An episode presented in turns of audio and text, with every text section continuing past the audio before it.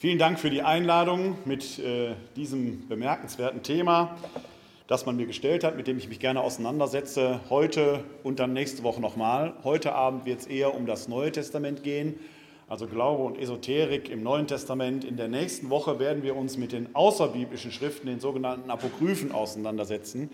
Und dann wird auch ein wenig deutlich werden, warum sind bestimmte Schriften halt in unserem Kanon, im Kanon des Neuen Testamentes hineingekommen und manche Schriften eben nicht.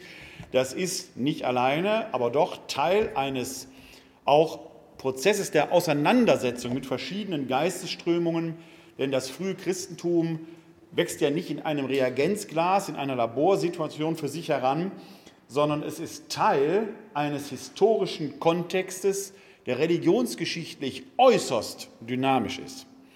Wir befinden uns da nicht nur in einer Auseinandersetzung innerhalb des Judentums, wo es dann um die Frage Judenchristen und Heidenchristen geht, auch ein interessantes Thema, aber heute nicht unser Thema. Wir befinden uns in der Auseinandersetzung mit innerjüdischen Bewegungen. Man denke nur an die Bewegung Johannes des Täufers, die wir als Echo im Neuen Testament noch hören, von denen aber kaum etwas schriftlich erhalten ist, außer der Tatsache, dass es heute noch im Nahen Osten die Gruppe der Johanniten gibt, die sich auf Johannes den Täufer als den Messias berufen wenn Sie ins Neue Testament schauen, da würde jeder Katholik, jeder Christ, jede Christin doch sofort sagen, ja klar, Johannes ist der Vorläufer. Ja, das ist unsere christliche Interpretation. Das würden die Johannesjünger so nie gesehen haben wollen.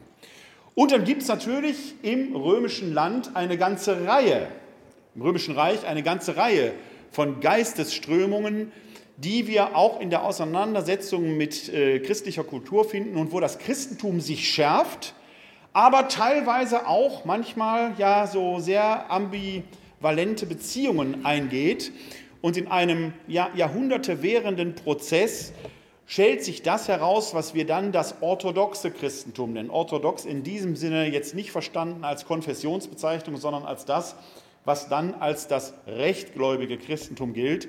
Und das führt unter anderem auch innerhalb der Schriftwerdung dazu, dass wir manche Schriften eben im Neuen Testament nicht haben, die sogenannten Apokryphenschriften. Die nehmen wir uns aber nächste Woche vor. Da werden wir dann sehen, wie das christliche Gedankengut dann manchmal eben auch mit dem Gedankengut äh, anderer kultureller Strömungen, anderer ideologischer Strömungen äh, in Verbindung gekommen ist. Ich starte mal mit einem Text, der sofort deutlich macht, wie sehr diese Auseinandersetzung da geführt wurde. Wir sind im Epheserbrief. Der Epheserbrief gehört zu den deuteropaulinischen Schriften, also zu den Schriften, die sich der Paulus-Schule zuordnen, zuordnen lassen, die aber nicht von Paulus selbst verfasst sind. Wir sind in der zweiten oder dritten nachchristlichen Generation, also irgendwo in der zweiten Hälfte des ersten Jahrhunderts. Und da lesen wir im sechsten Kapitel, Vers 10 bis 20, folgendes. Schließlich Werdet stark durch die Kraft und Macht des Herrn, zieht an die Waffenrüstung Gottes, um den listigen Anschlägen des Teufels zu widerstehen. Denn wir haben nicht gegen Menschen aus Fleisch und Blut zu kämpfen, sondern gegen Mächte und Gewalten, gegen die Weltherrscher dieser Finsternis, gegen die bösen Geister in den himmlischen Bereichen. Darum legt die Waffenrüstung Gottes an, damit ihr am Tag des Unheils widerstehen, alles vollbringen und standhalten könnt. Steht also da, eure Hüften umgürtet mit Wahrheit, angetan mit dem Brustpanzer der Gerechtigkeit, die Füße beschut mit der Bereitschaft für das Evangelium des Friedens. Vor allem greift zum Schild des Glaubens, mit ihm könnt ihr alle feurigen Geschosse des Bösen auslöschen. Und nehmt den Helm des Heils und das Schwert des Geistes, das ist das Wort Gottes. Hört nicht auf zu beten und zu flehen, betet jederzeit im Geist, seid wachsam, hart aus und bittet für alle Heiligen, auch für mich, dass mir das rechte Wort gegeben werde, so oft ich meinen Mund auftue, mit Freimut das Geheimnis des Evangeliums zu verkünden. Als dessen Gesandter bin ich in Ketten, damit ich ihm freimütig zu reden vermag, wie es meine Pflicht ist. Es verwundert manchmal, dass wir im Neuen Testament, das doch die Feindes- und Nächstenliebe so im Wort führt, manchmal solche martialischen Texte finden. Die erklären sich natürlich, wenn man an Auseinandersetzungen denkt. Wir haben letzte Woche die deutsche Meisterschaft ausgespielt im Fußball. Die große Frage war, wer wird's? Der FC Bayern oder Borussia Dortmund? Die Kölner haben sicherlich ihr Bestes gegeben, dass es mal Dortmund wird. Es hat nicht gereicht, auch weil die Dortmunder es nicht geschafft haben. Die haben es selber verbockt. Aus Bayern-Fans und Dortmund-Fans werden so schnell keine Freunde werden. Und wenn Sie im Stadion sind und der FC Bayern spielt gegen Borussia Dortmund, dann werden Sie aus den Fankurven nicht hören, liebt einander, was für ein schönes Spiel, sondern werden Sie Schmähgesänge hören. So ist das eben, wenn Konfrontationen auftauchen. Trotzdem wollen wir hoffen, dass die nach dem Spiel zusammen ein Bier trinken gehen. Das wäre wünschenswert. Aber im Stadion, in der Auseinandersetzung, wird man halt kein Freund, sondern da muss man sich schon mal abgrenzen. Das ist genau die Situation, die wir uns so als Hintergrund, jetzt nicht fußballtechnisch gesehen, als Hintergrund des Epheserbriefes denken müssen. Der schreibt in eine Situation hinein, die hochdynamisch ist in der Auseinandersetzung wo die noch sehr junge Gemeinde infiltriert wird von anderen Strömungen, von anderen Bedrohungen, ja auch von besonderen gesellschaftlichen Herausforderungen. Manche davon würden wir heute als esoterisch bezeichnen. Und da merken Sie sofort, wie manche Sache auch uns heute noch beschäftigt. Ich bekam gerade gestern die Anfrage, ob ich jemanden für christliches Yoga empfehlen könnte.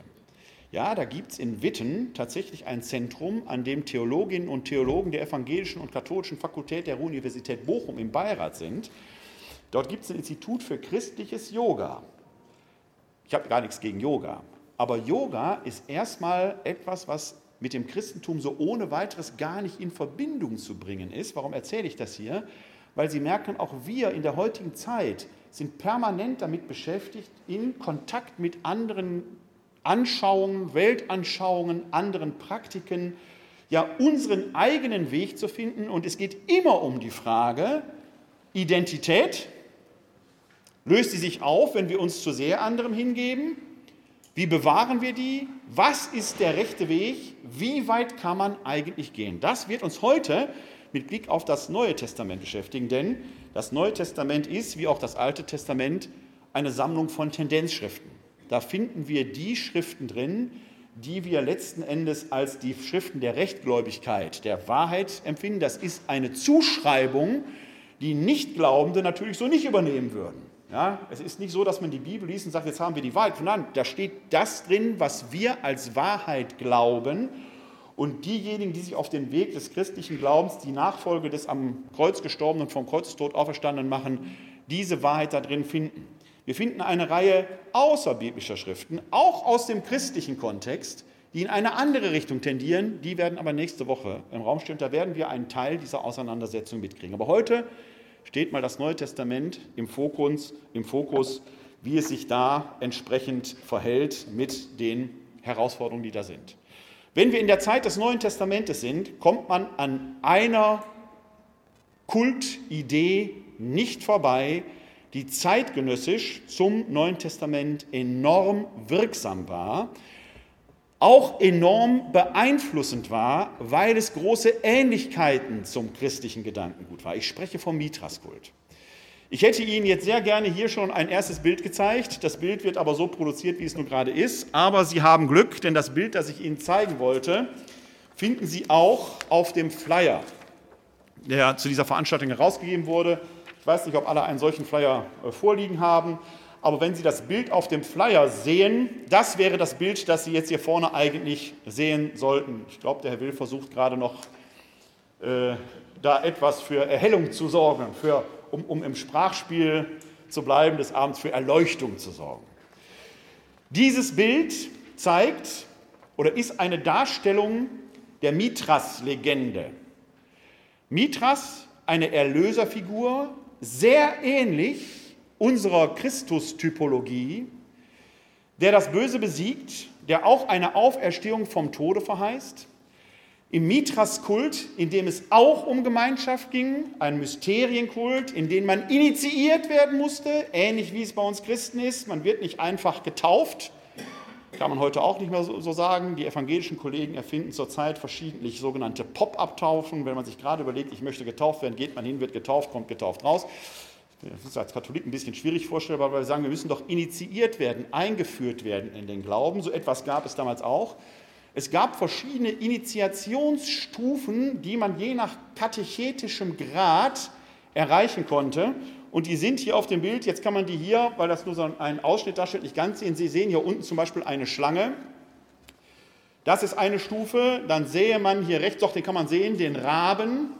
Der ist eine Stufe. Und hier oben sehen Sie so ein gekrönten Menschen, der so strahlend vom Kopf ausgehend hat, das ist die höchste Stufe, die höchste priesterliche Stufe im Mithras-Kult, der sogenannte Heliodromos, der Sonnenleiter, wenn man so will, den eigentlich nur der Kaiser erreichen konnte.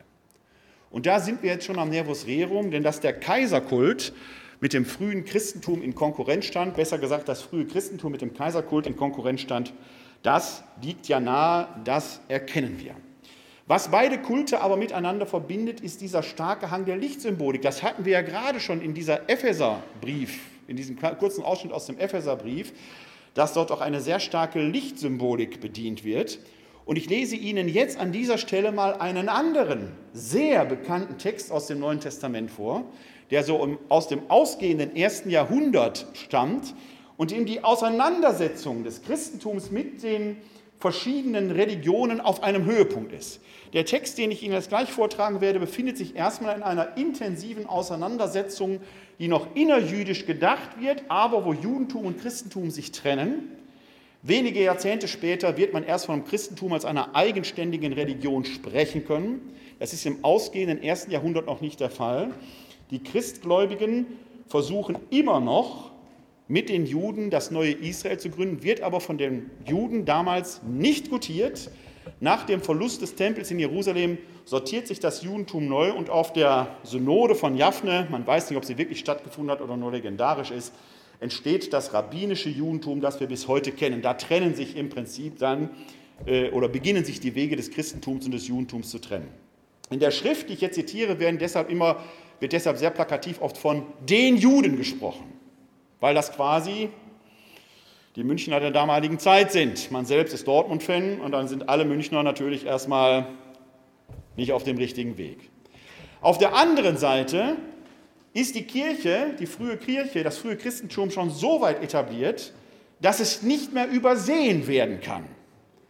Da bilden sich plötzlich Gruppierungen in den Städten aus, die übrigens von der paganen Umwelt als jüdisch wahrgenommen werden. Außerchristliche Schriften, nicht apokryph, Tacitus etwa oder Plinius der Jüngere, sprechen immer von der jüdischen Sekte, die an einen gewissen Christos glauben. Also von außen wird das immer noch als jüdische Bewegung wahrgenommen, die aber irgendwie widerständig sind. Dieses Judentum galt als Religio licita, die waren zum Beispiel vom Kaiserkult befreit die Christen, die zwar irgendwie als jüdisch empfunden wurden, waren theoretisch auch befreit, aber die waren merkwürdig widerständig. Und in diese Zeit hinein, aus dieser Zeit hören Sie jetzt zwei Texte von mir. Der erste ist sehr bekannt. Da haben Sie die Lichtsymbolik nicht nochmal sehr stark drin. Wir sind dort im, wie kann es anders sein, Johannesevangelium direkt im ersten Kapitel. Im Anfang war das Wort und das Wort war bei Gott und das Wort war Gott. Dieses war im Anfang bei Gott. Alles ist durch das Wort geworden und ohne das Wort wurde nichts, was geworden ist. In ihm war das Leben. Und das Leben war das Licht der Menschen und das Licht leuchtet in der Finsternis und die Finsternis hat es nicht erfasst. Ein Mensch trat auf, von Gott gesandt, sein Name war Johannes. Er kam als Zeuge, um Zeugnis abzulegen für das Licht, damit alle durch ihn zum Glauben kommen. Er war nicht selbst das Licht, er sollte nur Zeugnis ablegen für das Licht. Das wahre Licht, das jeden Menschen erleuchtet, kam in die Welt. Er war in der Welt und die Welt ist durch ihn geworden, aber die Welt erkannte ihn nicht. Er kam in sein Eigentum, aber die Seinen nahmen ihn nicht auf. Allen aber, die ihn aufnahmen, gab er Macht, Kinder Gottes zu werden. Allen, die an seinen Namen glauben, die nicht aus dem Blut, nicht aus dem Willen des Fleisches, nicht aus dem Willen des Mannes, sondern aus Gott geboren sind. Und das Wort ist Fleisch geworden und hat unter uns gewohnt. Und wir haben seine Herrlichkeit geschaut, die Herrlichkeit des einzigen Sohnes vom Vater, voll Gnade und Wahrheit. Johannes legt Zeugnis für ihn ab und ruft, dieser war es, über den ich gesagt habe, er, der nach mir kommt, ist mir voraus, weil er vor mir war. Aus seiner Fülle haben wir alle empfangen Gnade über Gnade, denn das Gesetz wurde durch Mose gegeben und die Gnade und die Wahrheit kamen durch Jesus Christus. Niemand hat Gott je gesehen.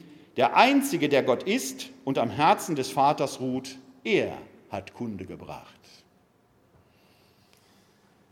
Dieser sogenannte Johannesprolog, einer der komplexesten Texte, den das Neue Testament bereithält, haben Sie schon sicherlich oft gehört.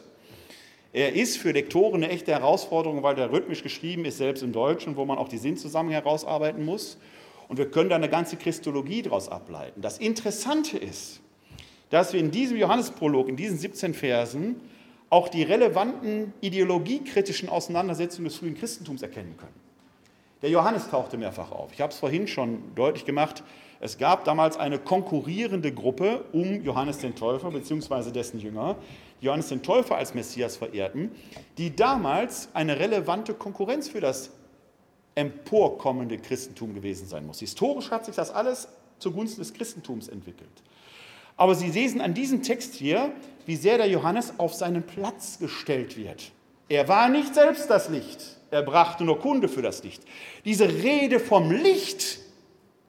Ja, wenn ich einen Heliodromos habe im Mithraskult, der dem Sonnengott am nächsten kommt, der gewissermaßen sogar der Sohn der Sonne ist, der Kaiser in Rom, den muss ich anbeten, dem soll ich Opfer bringen, wenn ich an den einen, den wahren Gott glaube.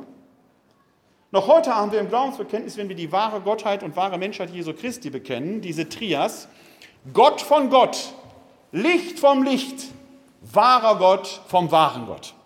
Da taucht das auch drin auf in unserem Glaubensbekenntnis. Gott von Gott. Würde jeder sagen, reicht doch schon. Ne? Christus ist der Sohn Gottes, alles klar. Ja, aber kommt darauf an, aus welcher Perspektive Sie das hören.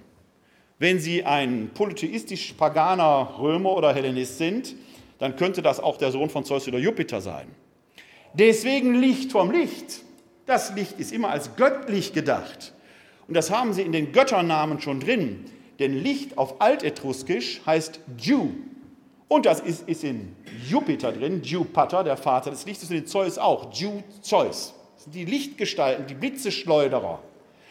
Und der Kaiser in Rom ist der Heliodromos, der, der den Willen Gottes als oberster Priester erfüllt, der ist Gott gleich. Deswegen muss man ihm huldigen. Deswegen glauben Christen daran, dass er wahrer Gott vom wahren Gott ist. Denn der wahre Gott ist der Gott Abrahams, Isaaks und Jakobs. Christen glauben nicht an irgendwelche anderen Götter. Christen glauben an den Gott Abrahams, Isaaks und Jakobs, der sich auch als Vater Jesu Christi offenbart hat. Deswegen diese Trias, Gott von Gott, Licht vom Licht, wahrer Gott vom wahren Gott. Aber Sie merken schon, diese Kaiserfigur, die ist brenzlig, auch für die frühen Christen gewesen. Die war herausfordernd. Im ausgehenden ersten Jahrhundert finden wir eben diesen Brief, Brief Plinius des Jüngeren, der an Trajan gerichtet ist, wo die Frage aufgeworfen wird, was soll ich eigentlich da jetzt mit diesen ganzen Typen machen? Die da äh, dem, die an deiner Statue nicht opfern, soll ich die umbringen? Und dann sagt Trajan, verfahre so.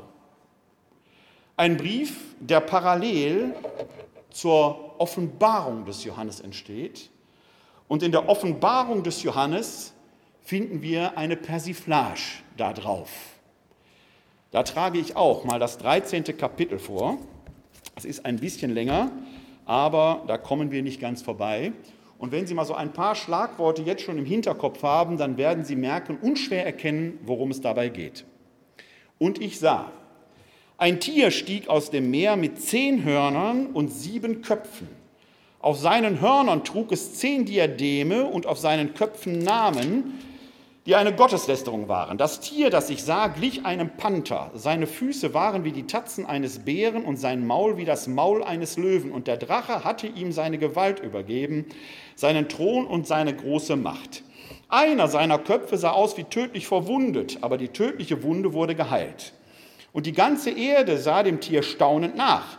Die Menschen warfen sich vor dem Drachen nieder, weil er seine Macht dem Tier gegeben hatte, und sie beteten das Tier an und sagten, wer ist dem Tier gleich und wer kann den Kampf mit ihm aufnehmen. Und es wurde ermächtigt, mit seinem Maul anmaßende Worte und Lästerungen auszusprechen. Es wurde ihm Macht gegeben, dies 42 Monate zu tun. Das Tier öffnete sein Maul, um Gott und seinen Namen zu lästern und seine Wohnung und alle, die im Himmel wohnen. Und es wurde ihm erlaubt, mit den Heiligen zu kämpfen und sie zu besiegen. Es wurde ihm auch Macht gegeben über alle Stämme, Völker, Sprachen und Nationen. Alle Bewohner der Erde fallen nieder vor ihm, alle, deren Name nicht seit der Erschaffung der Welt geschrieben steht im Lebensbuch des Lammes, das geschlachtet wurde. Wer Ohren hat, der höre. Wer zur Gefangenschaft bestimmt ist, geht in die Gefangenschaft. Wer mit dem Schwert getötet werden soll, wird mit dem Schwert getötet werden. Hier muss ich die Standhaft und die Glaubenstreue der Heiligen bewähren. Und ich sah, ein anderes Tier stieg aus der Erde herauf. Es hatte zwei Hörner wie ein Lamm und redete wie ein Drache. Die ganze Macht des ersten Tieres übte es vor dessen Augen aus. Es brachte die Erde und ihre Bewohner dazu, das erste Tier anzubeten, dessen tödliche Wunde geheilt war. Es tat große Zeichen. Sogar Feuer ließ es vor den Augen der Menschen vom Himmel auf die Erde fallen. Es verwirrte die Bewohner der Erde durch die Zeichen, die vor den Augen des Tieres zu tun ihm gegeben war. Es befahl den Bewohnern der Erde, ein Standbild zu errichten zu Ehren des Tieres, das die Schwertwunde trug und doch wieder zum Leben kam. Es wurde ihm Macht gegeben, dem Standbild des Tieres Lebensgeist zu verleihen, sodass es auch sprechen konnte und bewirkte, dass alle getötet wurden, die das Standbild des Tieres nicht anbeteten. Die Kleinen und die Großen, die Reichen und die Armen, die Freien und die Sklaven, alle zwang es, auf ihrer rechten Hand oder ihrer Stirn ein Kennzeichen anbringen zu lassen. Kaufen oder verkaufen konnte nur, wer das Kennzeichen trug, den Namen des Tieres oder die Zahl seines Namens. Hier ist die Weisheit. Wer Verstand hat, berechne den Zahlenwert des Tieres, denn es ist die Zahl eines Menschennamens. Seine Zahl ist 666. Man kann die Offenbarung des Johannes als große Vision einer Endzeit verstehen. Ich sage Ihnen, Endzeit ist immer. Dieser Text ist so dualistisch verfasst, dass der in alle Zeiten irgendwie reinpasst. Wenn man aber kundig ist, dann erkennt man hier unschwer hinter dieser ganzen Schilderung eine Persiflage auf den römischen Kaiserkult. Die hatten nämlich Statuen, die sprechen konnten. Die konnten auch Feuer werfen durch eine bestimmte Mechanik. Und es gab diesen Kaiserkult, wo man der Statue des Kaisers huldigen musste und dann bekam man offenkundig ein Zeichen, das einem Zugang zu den gesellschaftlichen Prozessen, Handel und so weiter verlieh. Wer dieses Zeichen nicht hatte, war draußen. Wir kennen in der jüngeren deutschen Vergangenheit das umgekehrte Vorgehen, dass man ein Zeichen trug und dann aus dem Handel ausgeschlossen war. Das sind Dinge, die passieren heute noch, immer wieder damals eben auch.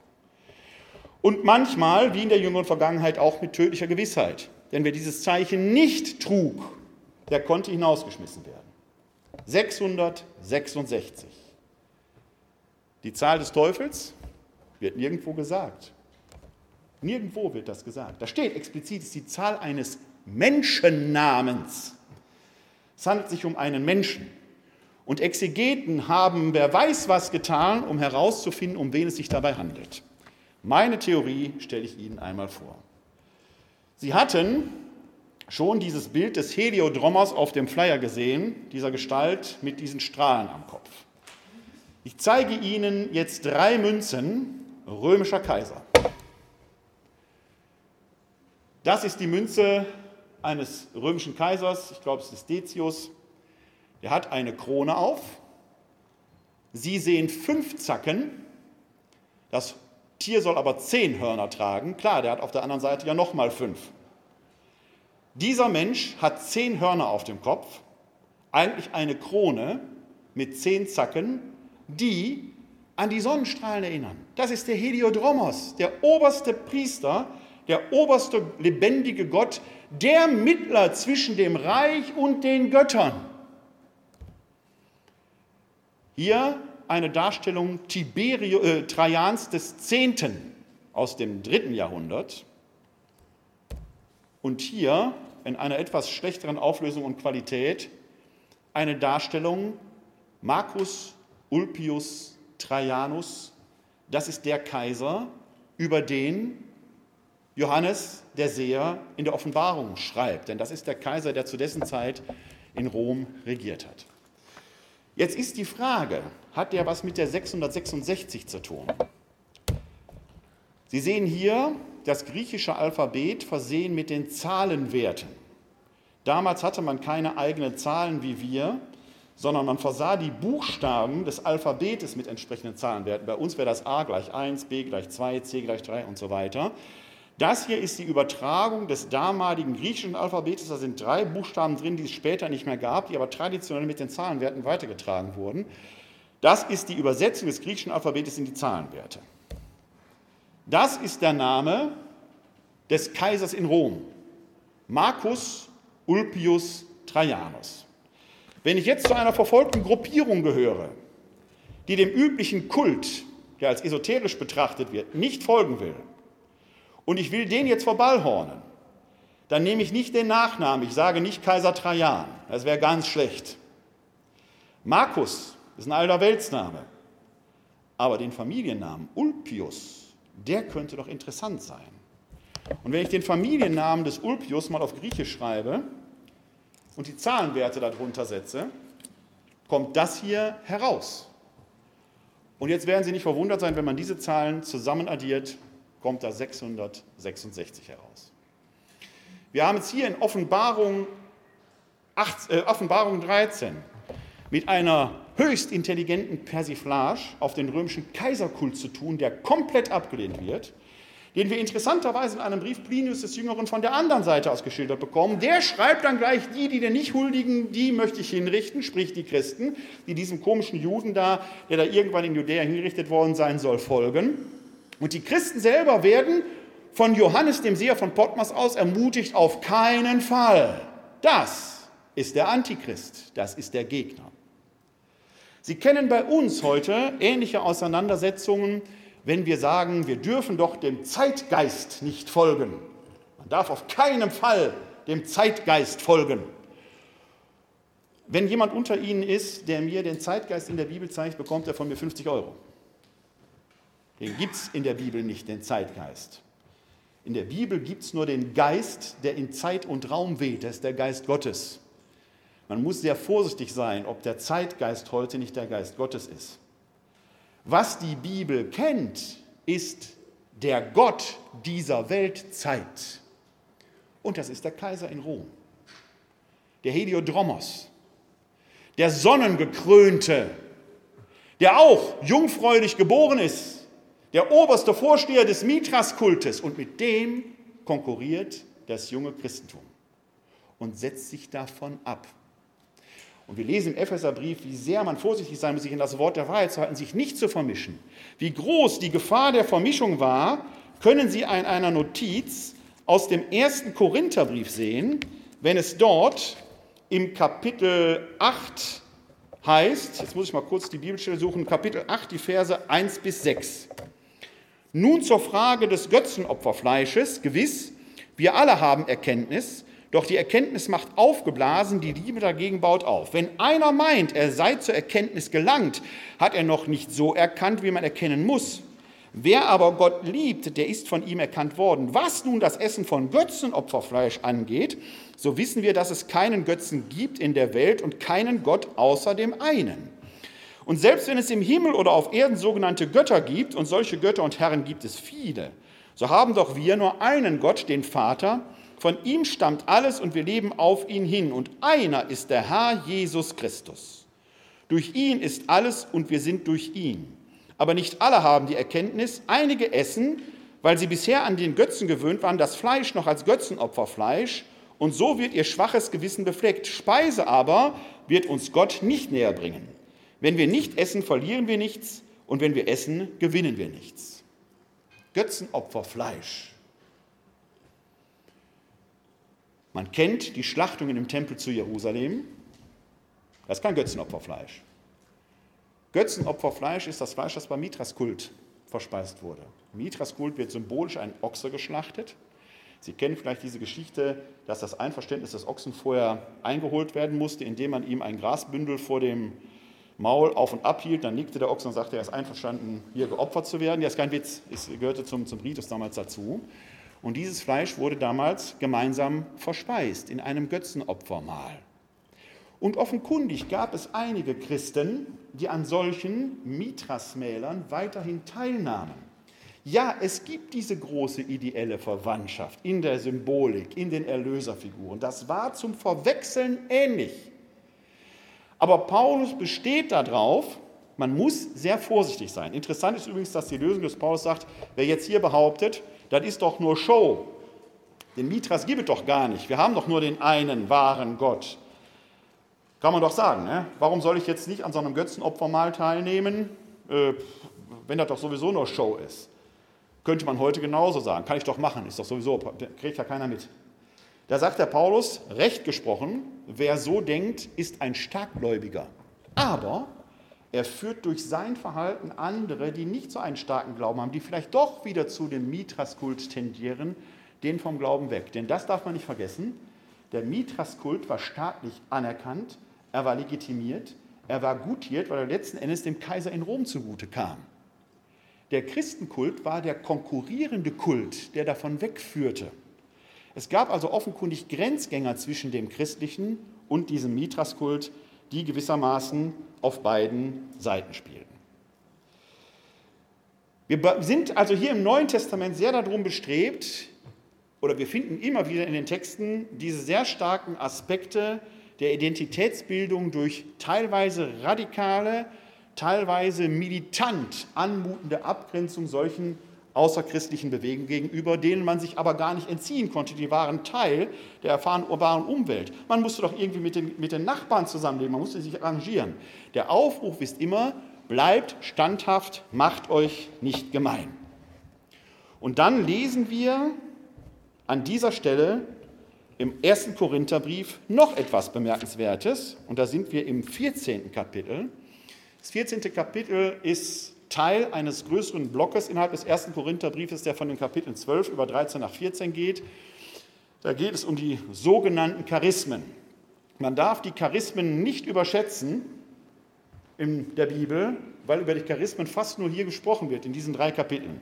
Und sie sind von Paulus ein Kampfbegriff, der eingeführt wird von ihm, um sich gegen die Pneumatikoi zu wenden, die Vergeistigten, die glauben, dass der Heilige Geist besonders ekstatische Erlebnisse ermöglich machen würde. Jetzt mögen Sie hin und sagen, ja Moment, aber gerade die Charismen sollen das doch machen. Ja, dann hören Sie jetzt mal hin, was der Paulus da schreibt. Und wir sind im 14. Kapitel, die Verse 20 bis 25. Seid doch nicht Kinder an Einsicht, Brüder und Schwestern, seid unmündig an Bosheit, an Einsicht aber seid vollkommen. Im Gesetz steht, durch Leute, die anders und in anderen Sprachen reden, werde ich zu diesem Volk sprechen, aber auch so werden sie nicht auf mich hören, spricht der Herr. So ist Zungenreden ein Zeichen nicht für die Glaubenden, sondern für die Ungläubigen prophetisches Reden, aber ein Zeichen nicht für die Ungläubigen, sondern für die Glaubenden. Wenn also die ganze Gemeinde sich versammelt und alle in Zungen reden und es kommen Unkundige oder Ungläubige herein, werden sie dann nicht sagen, ihr seid verrückt? Wenn aber alle prophetisch reden und ein Ungläubiger oder Unkundiger kommt herein, dann wird er von allen überführt, von allen geprüft. Was in seinem Herzen verborgen ist, wird aufgedeckt. Und so wird er niederfallen auf sein Angesicht, Gott anbeten und bekennen, wahrhaftig, Gott ist bei euch. Der Paulus sagt, das mag ja sein, dass ihr alle so ekstatisch drauf seid, aber das nützt doch eigentlich gar nichts, nur euch. Mit Dicke voneinander zu tun. Was ihr braucht, ist Prophetie.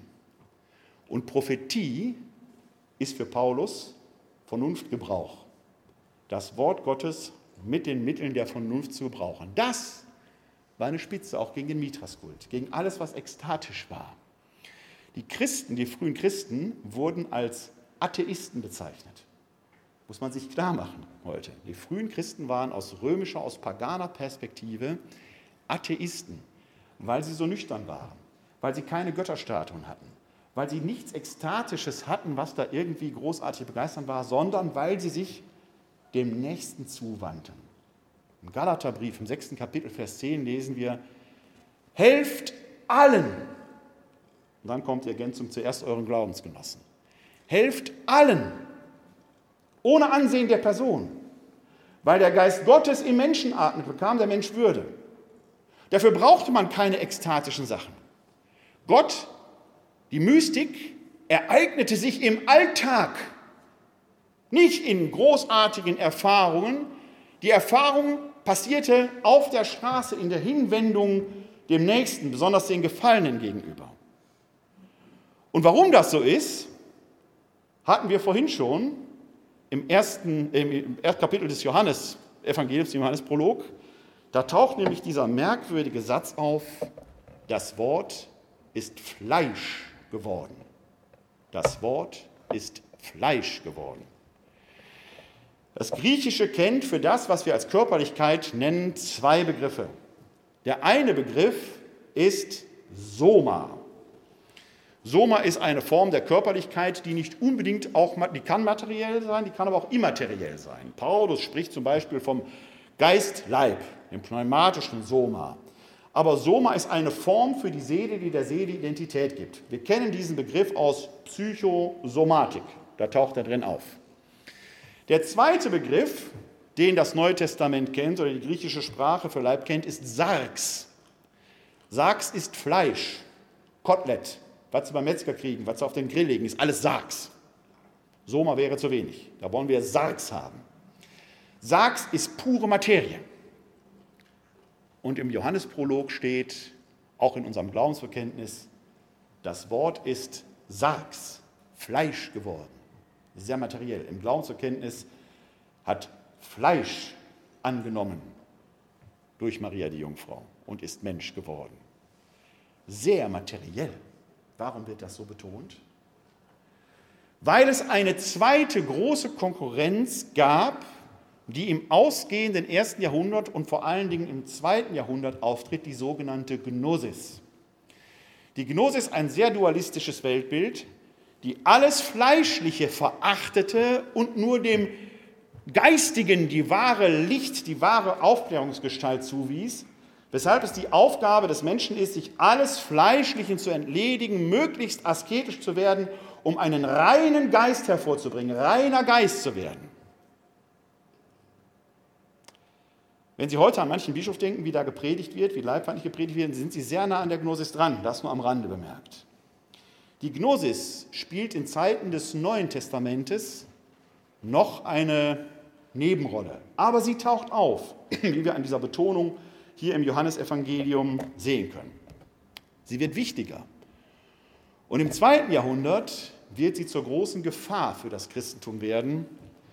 Davon aber wird nächste Woche zu reden sein, wenn wir uns einige apokryphe Schriften vornehmen und dann vielleicht auch der Frage näher kommen, Warum stehen die eigentlich nicht in der Bibel? Bis dahin, das war's für heute von meiner Seite aus. Sehr vielen Dank für Ihre Aufmerksamkeit.